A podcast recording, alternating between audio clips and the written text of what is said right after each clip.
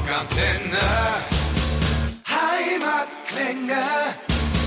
Franz Robespierre lebt und es lebt so gut wie nie zuvor. Sandcloaks of Eternity ist bis dato das beste Album, muss ich ganz ehrlich sagen. Ist zwar jetzt eine subjektive Meinung.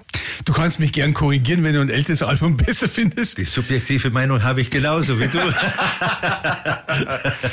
wie ist denn alles entstanden? Wie, ich denke mal, du hast schon auch äh, jetzt während der Pandemie-Jahre da äh, hin und her gearbeitet dran. Wie, wie hat es denn angefangen mit dem neuen Album? Es war ein großer Zufall, weil ich eben erfahren habe, dass der Florian Opale eben äh, sich auf sein Produzentendasein zurückziehen will. Ja. Und dann sind die Monika und ich zu eines der letzten äh, Jethro Tull Konzerte nach Hamburg geflogen und äh, haben ihn getroffen und nach der Show ist er rausgekommen, weil wir sind in der ersten Reihe gewesen und hat uns gesehen und dann hat er gesagt, ah Franz, was machst denn du? Und sag, ja, wir sind ja extra wegen dir darauf gekommen und dann hat er gesagt, ja, lass uns dann im Januar telefonieren, weil ich gesagt habe, ich habe ein neues Projekt vor, eventuell, das könnte für dich interessant sein. Mhm. Und lustigerweise hat er dann tatsächlich relativ lang nichts hören lassen, bis auf das, dass dann plötzlich äh, Chef von der Firma mich angerufen hat. Er hätte einen Kunden, ob er bei mir das Mischpult anschauen kann, weil er das im Moment nicht in seinem Laden hat. Mhm. Und äh, der würde das gern bei mir besichtigen. Dann sage ich, ja, wer ist denn der Kunde? Kann er natürlich kommen. Dann sagt er, er ist der Florian Opale. Das ist ja eine Spezi von mir. Und so. Und dann am gleichen Abend war er noch da. Aha mit seiner Frau und wir haben uns sehr gut unterhalten und der Flo und ich, wir sind dann ins Studio und dann habe ich gesagt, du, ich habe da ein paar neue Demos, so zwölf Lieder und so, vielleicht können wir es durchhören. Das wäre eigentlich das Material, von dem ich rede. Und dann so nach drei, vier Songs hat er gesagt, du, ich glaube, das ist für mich auch interessant, äh, das produzieren wir miteinander. Moment, du fangst jetzt aber schon mitten in der Story wieder an. Weil wenn du sagst, du hast zwölf neue Lieder, wie sind die Lieder entstanden? Wo hast du die Idee her? Wie, wann hast du die Musik dazu gemacht? Die Lieder, die sind natürlich viel, viel früher entstanden und äh, in der Vorbereitung dessen, dass ich mir dachte, es muss einmal ein bisschen was anders passieren als auf den früheren Alben, mhm.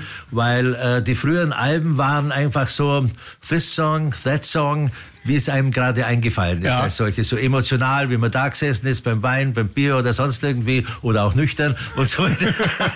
und äh, dementsprechend hat man die Emotionen gehabt. Und dann habe ich gedacht, vielleicht kann man das einmal ein bisschen durchdachter machen, dass ein Themenalbum sozusagen rauskommt mhm. bei der ganzen Geschichte. Und äh, dann ging es natürlich los, welches Thema nimmt man? Und äh, meine großen Interessen natürlich waren auch von meinem ganzen Vorleben her äh, Geschichte, Sagen, Legenden. Mhm und äh, auch gewisse Mystik hinter manchen Orten. Und äh, da habe ich mich dann weiter informiert und plötzlich bin ich auf so einzelne Themen gestoßen, dass ich mir gedacht habe, wieso berichtet man nicht über, über irgendwelche Sagen, von denen man zum Beispiel gar nicht weiß, für was sie sind, zum Beispiel Halloween. Mhm. Und äh, jeder feiert Halloween, aber sag mal, was ja. genau dahinter steckt, weiß man nicht genau. Ja. Und äh, dann habe ich mich darüber informiert. Das war also dann Jack O'Lantern, der mhm. Stingy Jack, die erst, das erste Lied, was dann auf dem Album zum Beispiel ist. Mhm. Und habe mich im Internet und in Büchern ein bisschen äh, kundig gemacht. Das Hauptproblem war natürlich das, und das ist bei allen zehn Liedern, die dann am Schluss drauf gelandet sind, dass ich einen großen, komplexen Sachverhalt mhm auf drei Strophen und auf eine, auf ein Refrain reduzieren muss. Und dass das jeder verstehen kann, trotzdem. Ja, ja, ja. Und, so. und das war dann die Schwierigkeit, so dass man allein am Text ein, zwei Wochen lang gearbeitet hat. Aber mein, vom Schematismus her ist eigentlich fast jede Nummer ähnlich wie bei Stingy Check gelaufen. Deswegen habe ich das jetzt als Beispiel hergenommen. Und, äh, und das sind eigentlich nur zwei Sachen dabei, die eher philosophisch sind. Mhm und äh, zum Beispiel das äh, Sandclocks of Eternity, die mhm. eigentlich das ganze Album umreißt wie als Klammer. Es geht mit der los und hört mit der auf. Und äh, und äh, sozusagen das thematisch einschließt und auch ein bisschen erklärt, dass diese ganzen Dinge in dieser ganzen vergänglichen Zeit, die wir immer wieder probieren neu zu füllen, indem dass wir unser Sanduhr umdrehen, dass wieder losgeht und dass das immer wieder stattfindet und dass es immer wieder in unseren Köpfen ist und weiterlebt die ganze Geschichte. So äh, kollektiv unbewusst, wie C.G. Jung zum Beispiel sagen würde. Und das ist, glaube ich, das Interessante. Und das eine Nummer des äh, Grey Horse Riders mhm. ist eine Erklärung für mich, wie solche Sagen wahrscheinlich entstanden sind. Mhm. Also zum Beispiel über Bilder, die man sieht, die man sich einbildet, über Träume, über äh, Vorstellungen, Erlebnisse, die man verbindet mit diesen Sachen und dann vermischt. Und äh, so könnte ich mir vorstellen, dass überhaupt diese irrsinnigen Sagen, die da überhaupt entstehen oder über Religionen, wie der mhm. eine ist da erschienen und der andere dort und alles. Also jetzt muss man zuerst denken an Zeus und alles drum und dran, diese riesen Stories, die es da gibt. Wie mhm. kommt da jemand drauf auf sowas? Ja, ja, das stimmt schon. Und das hat mich einfach fasziniert und fasziniert mich weiterhin. Und vielleicht geht es ein kleines bisschen mit dem nächsten Album in diese Richtung weiter. Also wir denken natürlich schon dran und äh, bin schon wieder am Stoff sammeln und so weiter. Aber äh, es ist äh, Stoff ohne Ende im Endeffekt. Das Lustige ist, dass sie, du redest nur von, den, von, den, von der Thematik und von den Texten. Das ist alles gut, das ist alles interessant. Aber noch viel interessanter ist die Musik auch dabei.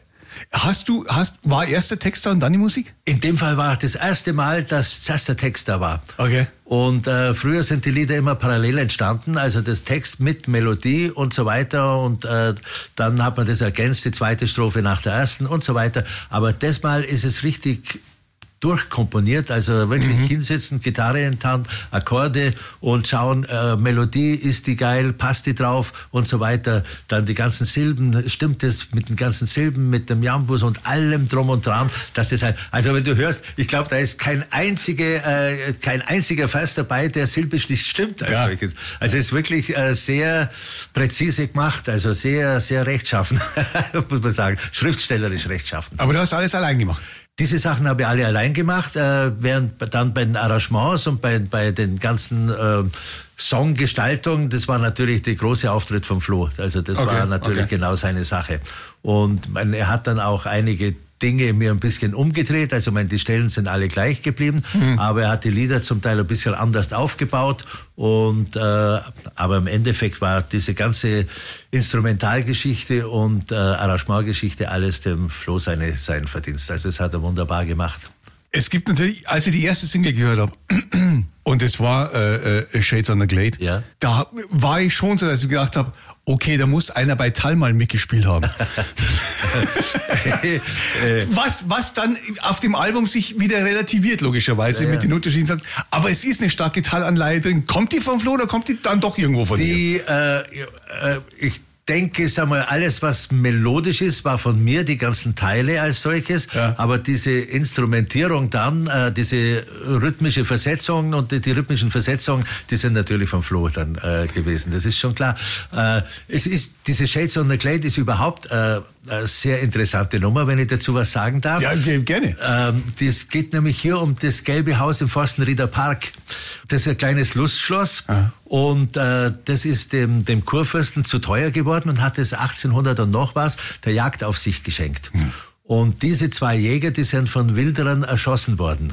Und das sind diese Seelen, die da angeblich auf dieser Lichtung neben dem Ding spazieren gehen in der Nacht. Und nebendran sind auch die Eichen, wo eben der, äh, der Herr gepflanzt hat, wo die Söhle im, im Flandernkrieg gestorben sind oder auch erschossen worden sind. Und deswegen sind da mehrere Seelen. Also es ist so ein bisschen ein mystischer Ort. Und ich habe das nur über, über die Bücher erfahren, die mhm. ganze Geschichte. Und fahre einmal mit dem Fahrradl vorbei und denke, ah, was ist denn da für ein großes Schild dort? Und allem drum und dran. Und dann sie, ah, das ist ja da, das habe ich ja gestern geschrieben, das ganze Zeug.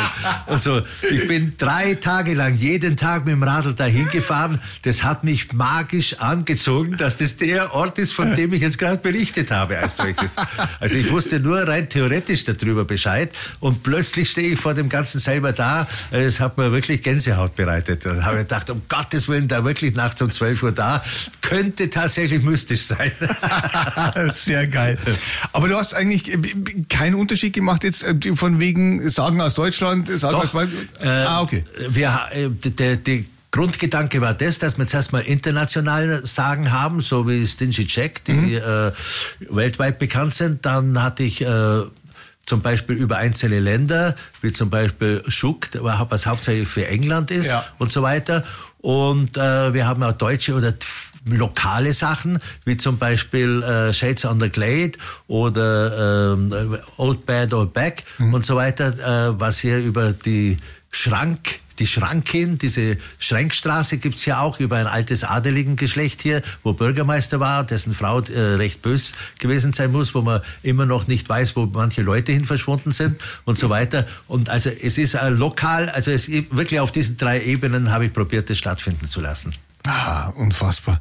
War das Ganze für dich in dem Falle mühseliger und schwieriger zu schreiben? Es war aufwendiger, sagen wir so. Äh, mühseliger insofern nicht, weil äh, es interessant plötzlich wurde. Aha. Das Hauptproblem war das, äh, dass man sich dann im Internet auch wieder lösen muss, weil es plötzlich vom Hundertsten ins Tausendste geht, weil das so interessant ist. Mhm. Äh, wie ganz früher, wo das Internet erfunden worden ist, wo man war, ist man plötzlich eineinhalb, zwei Stunden gewesen, weil man von einem Begriff in den anderen reinmarschiert ist. Und so ging es mir diesmal auch ein bisschen. So, okay. dass man gesagt, nein, das gehört jetzt nicht mehr dazu, ich muss mich zurück auf meine alte Geschichte wieder und so weiter. Also, aber es hat, hat mehr Engagement plötzlich gegeben. Mhm. Und so, weil, weil es plötzlich riesen Stories waren und äh, mühselig dann vielleicht in dem Sinne, dass man es reduzieren musste. Das war immer saumäßig schwer, weil ich dann auch zu, zu, meiner Frau, zu Monika immer gegangen bin und habe gesagt, kann das jemand verstehen? Weiß, kann jemand die Story nachvollziehen mit den drei Sätzen als solches? und so. Ne, das ist ja,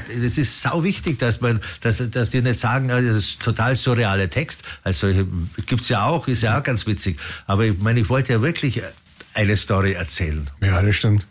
Hast du, ich, ich weiß, ich meine, die letzten drei Jahre waren natürlich äh, für jeden utopisch schlimm. Glaubst du, dass wieder was geht äh, live-mäßig bei dir? Äh, Und wenn ja, wie setzt das Ganze um? Ja, das ist natürlich jetzt, das ist natürlich die Frage für uns auch. Ja. Äh, es ist so, dass äh, wir das zunächst mal ursprünglich als Studioprojekt ja. geplant hatten. So, aber natürlich unterm Aufnehmen äh, war es natürlich so, dass der Flo und ich gesagt haben, ah, eigentlich hört sich das schon saugeil an. Also man soll es schon auf Füß stellen, die ganze Geschichte. Also äh, mein, irgendwo sind wir ja auch ein bisschen Live-Musiker, vielleicht der Flo eine Idee mehr als ich, nachdem er 100 Fußkonzerte ja. viele, viele Jahre im Jahr gemacht hat. Und äh, dann haben wir das tatsächlich eingeübt und äh, haben ein Studio gemietet und äh, beim Gerhard Wölfle und haben äh, das Ganze eingeübt. Und wie gesagt, es ist wer sofort auf die Beine stellbar, nochmal einmal äh, drüber gehen und nochmal wiederholen die ganze Geschichte. Aber wir wären eigentlich sofort abmarschbereit. Aber wie gesagt, jetzt warten wir mal die Veröffentlichung vom Album ab. Und dann, äh, weil es ist natürlich schwer durch das, dass der John natürlich in England ist und äh, äh, der Simon auch äh, nicht am Ort ist. Also insofern ist natürlich ein bisschen schwer. Er wird auch mit Subway Sally unterwegs sein. Oder? Eben, ja. und im Moment hat, ist er gerade mit Feuerschwanz, glaube ich, äh, wieder Ach. auf Nummer sieben oder acht, gerade habe ich ja, in ja, gelesen. Und so weiter. Und äh, ist natürlich ein bisschen schwer, aber mein man will das natürlich mit diesen Leuten machen, dann ja. auch, erstens, äh, weil sie unvorstellbar gute Musiker sind. Also es ist, ich sehe das ja beim Flo, da habe ich manchmal das Gefühl, da ist kein Ding unmöglich. Also äh, ich sitze manchmal daneben und denke, Sakrati, also das ist wirklich äh, Wahnsinn, die ganze ich, Geschichte. Ich musste eine Frage äh, ab, abweichend davon stellen. Wie ist denn der Flo zu, zu, zu Tal gekommen? Weißt du das? Ich weiß es nicht ganz genau, wie es war. Jedenfalls weiß ich, dass er zeitlang äh, bei beim Lake gespielt hat, bei Greg Lake. Ja. Und, die Frage äh, ist, wie er da hingekommen aber okay. Ja, ist ja die nächste Frage, wie es zu dem kommt. ja, genau, genau, genau. Ja, ja. Aber äh, ich keine Ahnung, also das weiß okay. ich natürlich, bin ich tatsächlich selber überfragt. Ja, aber äh, jedenfalls ist er da dort gewesen. War eins der ersten Male, wo ich ihn live gesehen habe mit dem Orchester. Mit das, das ging, glaube ich, los mit der Orchesterfassung von Jazz Rotal. Mhm. Mhm. Und äh, da hat er und, und da sind da die Tourneen gelaufen und da hat sich dann, glaube ich, auch die Tal ein bisschen separiert, wo dann plötzlich der Flo die Stelle von Martin übernommen ja. hat als solches. Also da, ich glaube, irgendwie so muss, aber bevor jetzt irgendein Schmarrn redet, also äh, ich denke, dass er in etwa so gegangen ist. Aber ja. ich kann ihn fragen. das ist eine gute Idee. Ist Robespierre eine Band momentan? Ja, also im Endeffekt bin ich das Aushängeschild, ja. bin ich der Name als solches, ja. aber wir sind eine Studioband. Okay. Und ich möchte es einmal so formulieren. Eine Studioband, die, wenn wir Buchungen kriegen und wenn wir uns darum kümmern, abrufbar wäre als solches. Und wenn jetzt einer, zum Beispiel Simon oder der, der, der John, nicht abrufbar wäre, dann hätten wir auch Ersatz inzwischen und zwar sehr würdigen Ersatz. Also das wäre, man muss nicht sagen, das ist ein Ersatzmann oder sowas, sondern äh, es ist halt dann nicht das Original als solches, aber okay. die ist halt genauso gut. Also Sag mal, hattest du nicht dein eigenes kleines Festival? Ich habe äh, nach wie vor. Ja. Und äh, wir hatten das früher in Neuried in der Dorfmitte, das mussten wir dann leider aufhören, ja. weil das zu groß wurde und äh, dann musste die Straße abgesperrt werden, weil zu viele Leute dann äh, auch noch vom Platz her in die Straße reingestanden sind. Und dann sind wir nach Forstkasten umgezogen und da haben wir ja eine, eine riesen Waldlichtung mhm. und äh, Verpflegung mit Biergarten, mit allem drum und dran. Und da können wir uns äh, die Zeit nehmen von bis spät in die Nacht hinein, also wie wir das genau machen wollen. Und der wird dort, der Johann Basi, der, ist ein großer Helfer und tritt zum Teil selber auch im Vorprogramm auf und hat sehr witzige Sachen auch. Er schreibt auch Bücher, die er als Figuren dann auf der Bühne auch verkörpert. Also es ist, glaube ich, im Vorprogramm sehr witzig und äh, klar, und dann, wenn wir dann spielen, äh, soll es eigentlich heiß werden, nicht? ja, war es ein Termin? Habt ihr wieder was geplant? Äh, heuer noch nicht. Äh, okay. Wie gesagt, also wir sind jetzt im Moment äh, noch in der Planung und muss mal halt schauen, wie es jetzt funktioniert, die ganze Geschichte. Also äh, liebäugeln tun wir natürlich schon damit, gerade im Moment wieder, ganz klar. Das ist cool. Was erwartest du denn vom Album? Für dich persönlich? Für mich persönlich äh, ist eigentlich die Haupterwartung schon eingetroffen, dass das das geilste Album ist, das ich je gemacht habe. und äh, ich erwarte jetzt keinen äh, monetären Erfolg als solches. Äh, ja. Wenn der natürlich kommt, hilft es mir natürlich sehr, ja. weil es auch das teuerste Album war, das wir gemacht haben. Und äh, aber wichtig ist, dass es bei dir ankommt, dass es bei den anderen Leuten ankommt, dass es äh, bei den Zuhörern vor allem ankommt. Und das ist, glaube ich, für mich das Allerwichtigste. Und äh, wenn dann noch finanziell was läuft, dann ist das natürlich äh, ein schöner Ausgleich für mich als solches. so, sagen wir so, das wäre der monetär nachweisbar. stimmt. Ich muss trotzdem nochmal zurückkommen, weil mir ist eine, eine Sache ist mir jetzt gerade aufgefallen. Wenn der Flo auf die Arrangements einen gewissen Einfluss hatte, gab es da Konfliktpunkte? Gar nicht. Ach echt, weil ich bin, so, ich bin schon so einer, der sagt, nee, Moment mal, ja, immer hier, das ist mein Sinn. Wer hat mein Lied so zerstört, ja, ja, genau. Wenn ich jemals ein Lied geschrieben hätte, ja genau. Aber da hast du keine Probleme äh, damit. Nee, da habe ich keine Probleme, weil äh, ich denke, wenn wir zu zweit das machen, ja. dann machen wir das auch zu zweit. Das heißt also, äh, äh, der Flo, der hat jetzt nicht einen gewissen Einfluss, sondern der hatte den Einfluss. Also der hatte das, mhm. der hat das richtig gemacht und ich gebe ihm das in die Hände. Und äh, wir telefonieren fast jeden Tag oder fast jeden zweiten Tag, wo wir stundenlang am Abend miteinander telefonieren und die Aufnahmen hin und her schicken. Oder er ist bei mir, dann höre ich es ja sowieso. Und äh, wo wir dann genau das besprechen. Und ich auch in privaten Sachen sind wir ziemlich einer Meinung. Und mhm. das ist, glaube ich, eins der guten Sachen, weil wir auch in vielen Dingen, wenn wir Interviews machen oder so, Einblick und wir wissen genau, was wir sagen müssen oder was. Also wir verstehen uns verdammt gut bei der ganzen Sache. Also es ist ein bisschen ein Herz und eine Seele, die ganze Sache. Geht es dann praktisch schon jetzt, weißt du schon, ob es über dieses Album jetzt hinausgeht? Das, das kann ich dir sagen, natürlich, ja. Mhm. Das nächste Album ist bereits in der Planung. Mhm. Es sind für acht Songs habe ich Demos fertig und die Thematik ist. Alter, hast du keine. Hast du nichts zu tun? Ich bin Rentner. okay. ja, und äh, ich habe den Vorteil, dass ich nicht warten muss. Verstehst du? Ich kann praktisch im Schlafanzug in der Unterhose kann ich ins Studio runtergehen ja. und in dem Moment, wo mir irgendwie was einfällt oder sowas, äh, kann ich sofort loslegen. Es ist alles hergerichtet. Im, äh, im Büro sind Gitarren, im Studio sind Gitarren. Das heißt, ich muss nicht einmal die Dinge hin und her tragen. Also es ist, äh, es steht überall was umeinander, dass man sofort loslegen kann. Und äh, das ist, glaube ich, mein großer Vorteil. Und äh, wenn ich unterwegs bin und mir fällt irgendwas ein, dann singe ich das mir halt schnell aufs Handy drauf. Und äh, so kann ich mir das dann merken. Und dann habe ich oft 30, 40 Notizen auf dem Handy, wo ich dann ruckzuck äh, abrufe und sage, ah, da war doch was Geiles. Inzwischen gefällt mir dann natürlich 70 Prozent nicht mehr, aber dazwischen ist wieder was Geiles, wo man sagt, ah, das kann man glaube ich hernehmen. Und dann, äh, ja, und dann hat man das relativ schnell beieinander. Das Hauptproblem ist eigentlich eher die Themensuche. Echt weil jetzt? Ich, weil ich natürlich äh, weggehe, nicht direkt von Liebeslieder, was natürlich 80 Prozent der anderen Songs sind, Ja. die auf dem Markt sind, sondern weil es ja Themen sind. Und das nächste Mal wird es äh, auch ein ganz lustiges Thema werden. Äh, soll ich es dir schon verraten? Also ich platze ja selber schon fast. Gell? Immer raus. damit. Eigentlich wollte es niemand sagen. Du kannst jetzt noch überlegen. Ich sag's dir nachher leise. Ja, gut. Du bist nicht nur ab und zu musikalisch nah an, an, an Teil dran, du bist auch von der Stimme her sehr nah dran. Ne? Ist es Fluch oder Segen für dich? Beides. Ja. Beides. Äh, man muss natürlich sagen, mir persönlich, mir gefallen, äh, sagen wir so, blöd formuliert Männerstimmen. Also wenn der Cat Stevens singt, wenn der Ian Anderson singt, also eigentlich so tiefere Stimmen Okay. habe ich sehr gern, wenn die singen. Okay. Und äh, das passt natürlich dann auch zu meiner, vielleicht auch deswegen, weil ich mich damit ein bisschen identifizieren kann.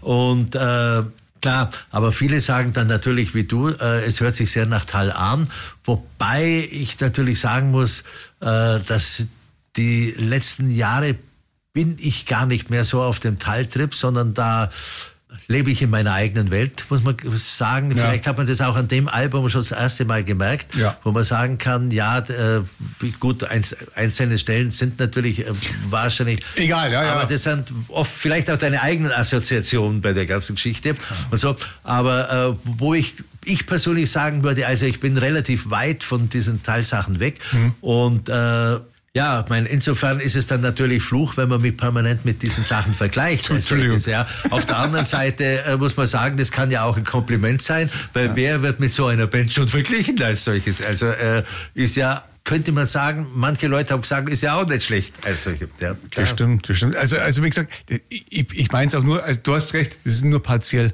ja. Das ist ja nicht das ganze Album durch, sondern es ist ein eigenständiger Mix. Aber lustigerweise finde ich das äh, definitiv auf Augenhöhe mit dem letzten Teilalbum zum Beispiel. Was ich aber nicht schlecht fand. Also ich, ich fand das überraschend gut. Du musst mir noch ein paar Sachen äh, äh, oder noch die, die Geschichte zu Schuck erzählen. Wie bist du da drauf gekommen? Äh, Schuck ist ganz, ist, ähm, geht zurück in meine eigene Kindheit, weil wir hatten im Allgäu gewohnt. Und äh, wenn mir mein Vater und ich das Auto in die Garage brachten, dann ist das auf dem Firmengelände gewesen. Und dann mussten wir immer heimlaufen, das waren vielleicht so 100 Meter. Und in, das war in den 50er Jahren an, der, an einer Kapelle vorbei. Und da war oben drüber wie ganz früher nur eine einzelne schwache Lampe oder Birne drin und dann war es immer sehr, sehr dunkel. Und da gab es immer die Sage vom, äh, vom Keppeles-Pudel. Die Kapelle, Keppele war die Kapelle Okay. und da gab es einen Pudel. Und äh, wenn der kommt, dann muss man wahnsinnig Obacht geben. Und dann bin ich als kleines Kind immer gelaufen und habe meinem Vater immer ganz eng die Hand gegeben an der Kapelle vorbei, weil wenn dann nur Wind war, dann hat diese Lampe oben immer noch äh, gewackelt und ist geschwankt und dann ist noch mystischer geworden, die ganze Geschichte. Ja. Und das ist mir ein Leben lang nicht aus dem Kopf gegangen. Und plötzlich sehe ich dann irgendwo ein Bild mit dem einäugigen Hund und dann denke ich, ach, das könnte dieser Keppeles-Pudel sein. Und wie ich mich dann weiter informiere, wer das gemacht hat und so weiter, komme ich auf den Schuk oder Shake oder er hat einen Haufen Namen. Und dann plötzlich sehe ich, der ist in Deutschland im 17., 18. Jahrhundert häufig gesehen worden. Und äh, dann ließ ich weiter und hauptsächlich in England drüben an Stellen, wo früher äh, Richtplätze waren, wo gehängt worden ist, wo alte Friedhöfe waren, an Kreuzungen und so weiter. Und da hat und die haben den Schuk genannt und tatsächlich das letzte Mal wurde der gesehen eben in, in Lincolnshire, in Lincoln oder Lincolnshire, wie man je nachdem wie man es aussprechen Ja, genau, will. genau. Und äh, da wurde der zum letzten Mal gesehen und das hat mich dann fasziniert. Und dann bin ich dem weiter nachgegangen und habe den natürlich beschrieben mit dem ein, ein Auge in der Mitte und so weiter und Vorsicht, wenn du den siehst, dann ist dein Schicksal innerhalb von einem Jahr besiegelt und zwar auf grausamste Art und Weise. Also es ist schon ein bisschen humorvoll, aber es ist äh, mystischer Humor, sagen wir so. Sehr geil, sehr geil. Sag mal, Franz, du warst Lehrer früher. Ja, ich war viele Jahre Lehrer. Äh, Ich äh, war Hauptschullehrer. Ja. Und äh, Gerade neulich habe ich, bin, ist mir wieder ein Schüler entgegengekommen und hat gesagt, Herr Wagen, ich bin schon 30 Jahre alt vom Fahrrad runtergeschrien. und, so. Also ich habe nach wie vor noch guten Kontakt. Wenn du Bei dir draußen praktisch? Ja, ja, so in, in, in, in wie heißt denn das, Guardini-Straße hier in, in München als okay. solches. Und äh, ist dermaßen lustig, weil wenn du die, bei Facebook reinschaust, dann siehst du, dass da ungefähr 300, 400 meine alten Schüler drin sind als, als Follower oder als Freunde. Und äh, habe nach wie vor mit guter Hälfte Kontakt, aber die sind ja schon bis zu 50 Jahre alt alle miteinander. Also das ist also wirklich äh, saugeil. Viele kommen natürlich auch in Konzerte ja. und äh, es freut mich natürlich sehr, dass ich über all die Jahre äh, unheimlich guten Kontakt mit meinen Schülern bewahrt habe. Wie bist du denn als Lehrer dann in diese Musikszene aber reingekommen? Oder was war als erster? Die Musik war zuerst. Die war zuerst. Ja, da muss ich dir sagen, äh, ich bin eigentlich von meinem Hauptberuf her Diplombetriebswirt. Ja. okay. und äh, weil meine Eltern wollten, dass ich einen Betrieb daheim übernehme. Ja. Und äh, mit, in, mit zunehmendem Studium merkte ich natürlich, dass das gar überhaupt nicht meine Welt ist als solches. Und äh, wollte natürlich Musik machen und so weiter. Dann ist natürlich die Tragödie passiert, dass das erste Konzert, was ich gesehen habe, äh, Gentle Giant war was mir umgehaut hat mhm. und dann Jethro Tull und dann Emerson Lake and Palmer. In Krone oder was? Ah, das war das war einmal noch am Stiegel, äh, Stiegelmeierplatz war noch die die Gentle Giant und so weiter. Also da ist ein kleines Theater da hinten drin. Boah, das wüsste ich Bloß lang, das okay. war äh, und dann äh, wollte natürlich genauso sein wie die. Das hat mir umkaut, das Ganze. Also, und äh, jetzt ging es nur noch darum, wie kriege ich die Kurve, dass ich da wegkomme von dem Beruf. Und dann äh, war natürlich, dann dann hatte ich das Glück oder Pech natürlich, äh, dass äh, leider Gottes mein Vater gestorben ah. ist.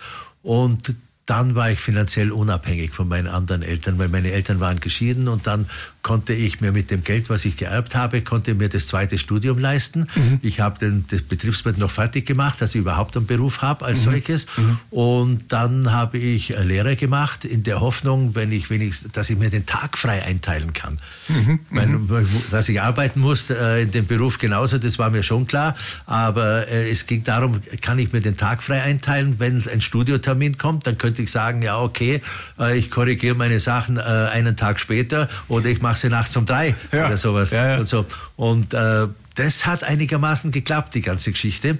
Es ging dann sogar so weit, als wir dann in England äh, mit Penguin in the Air sehr gut angekommen sind. Dann bin ich eben auf Teilzeit gegangen, auf 14 Stunden, sodass ich praktisch meinen Beamtenstand halten konnte. Mhm.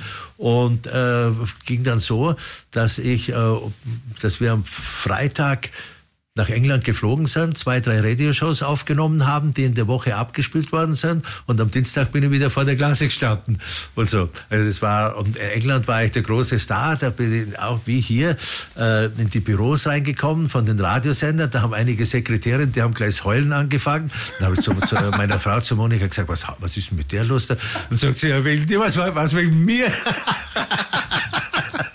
und, so. und das war natürlich, äh, ja, war natürlich ein bisschen Gehirnwäsche, wenn du dann am Dienstag wieder drin stehst und die Schüler, die ärgern dich wieder, obwohl so richtig geärgert haben sie mir. Die waren eigentlich alles, bis auf meine Kumpels als solches. Wenn man dich auf Discogs sucht, dann kommt Robespierre, dann kommst du, aber dann kommt nur ein Album aus dem Jahre 1980. Ja. Hast du mit ihm wirklich was zu tun gehabt? Was, was war das? Das war das Hartblatt-Album. Ja, genau. Und, und äh, das war unser allererstes Album, wo ein Freund von mir mit dem Ralf Siegel zusammen, äh, äh Edition Ralf Siegel, Peter Steirer, äh, Steirer Production, genau, genau äh, Verlag aufgemacht hat.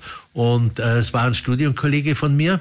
Und dann bin ich zu dem mal ins Büro rausgefahren mit der Gitarre und habe gedacht, wenn der eine Plattenfirma hat und einen Verlag mit dem, äh, fahre mit dem raus und habe dann meine Lieder vorgespielt und habe gesagt, ihr seid wirklich blöd, wenn er die Songs nicht macht als solches. und, so. und dann hat er gesagt, Franz, du hast recht. Gell? Und so, Du, dann habe ich innerhalb von 14 Tagen einen Studiotermin in Bozen unten gehabt. Dann haben sie aber gesagt, ja, ich muss das äh, als Band machen und nicht als Einzel, weil das war damals diese gro große Folk-Rock-Welle, mhm. die damals war, äh, Heavy Horses und so weiter. Zu der Zeit muss das gewesen sein, wo mhm. sehr viel Folk-Rock war.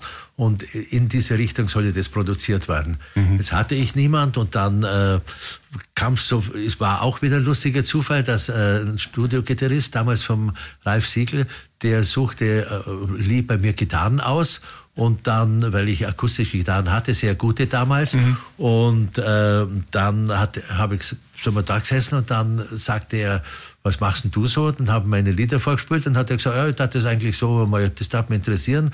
Äh, darf das ganz gern arrangieren. Dann habe ich gesagt, Wolfgang, Menschenskinder, ich muss in 14 Tagen muss ich das haben. Alles und so. Und dann ist seine Band gerade am Auseinanderbrechen gewesen und aus den Trümmern von seiner Band ist dann Alt Robespierre damals entstanden. Mhm.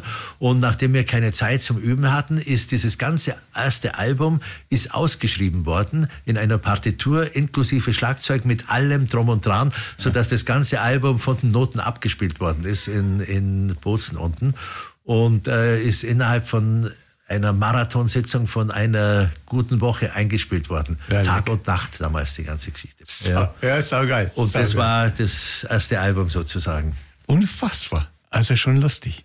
Ja, ich bin damals, hat damals das erste Staatsexamen als Lehrer. Ja. Ich bin im Schneidersitz immer im Hotel drüben gewesen und habe gelernt damals im Bett drin und habe wieder einen Anruf bekommen, komm rüber zum Singen. Und so.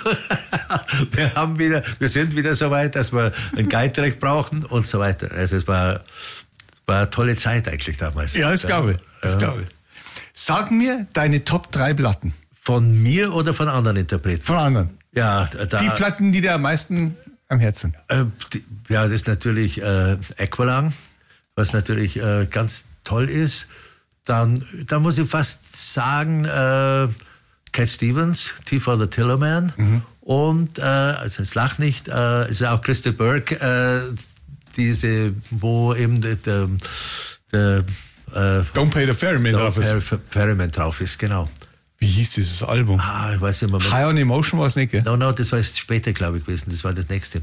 Und, äh, Hab den Namen vergessen. Ja, ich weiß jetzt im Moment auch nicht. Also, das sind, glaube ich, so die, wo, äh, wo auch ein paar Musterlieder drauf sind, in meinem Kopf umeinander schwirren. Aber es gibt natürlich auch so Sachen wie Small Faces, was für mich immer so eine Musternummer war, war natürlich Tin Soldier, mhm. äh, wo ich finde, das ist, gehört zu den nie erreichbaren Songs als solches. Also das äh, finde ich schon sehr, sehr geil. Ja, sehr geil, sehr geil. Ich habe keine weiteren Fragen mehr im Moment. Habe ich was vergessen zu fragen? Ich wollte gerade sagen, dann gibt es auch keine weiteren Antworten als solches.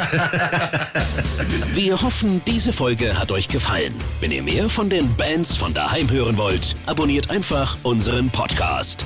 Rockantenne Heimatklänge. Damit seid ihr immer bestens informiert über die Bands aus eurer Nachbarschaft. Wir freuen uns natürlich auch über eure Meinung. Schreibt uns immer gerne eine Bewertung. Das komplette Rockantenne Podcast Universum findet ihr auf einen Klick auf rockantenne.de slash podcasts. Wir sagen Danke und bis zum nächsten Mal bei Rockantenne Heimatklänge.